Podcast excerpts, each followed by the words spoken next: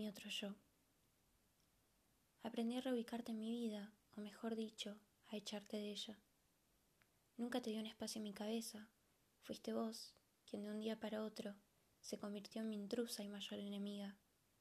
Fuiste corroyendo mi cráneo como el parásito que sos, hasta atravesarme y destrozarlo todo. Me invadiste la cabeza hasta que cada rincón de mí tuvo que ocuparse de luchar contra vos. Estando en mi lista negra consumís todo lo que mi mente logra hacer brillar, y yo, así, no puedo más.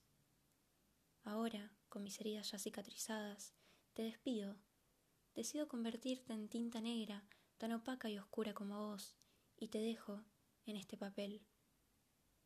A simple vista podrías parecer vos la prisionera de mi cabeza, pero soy yo quien en realidad se libera.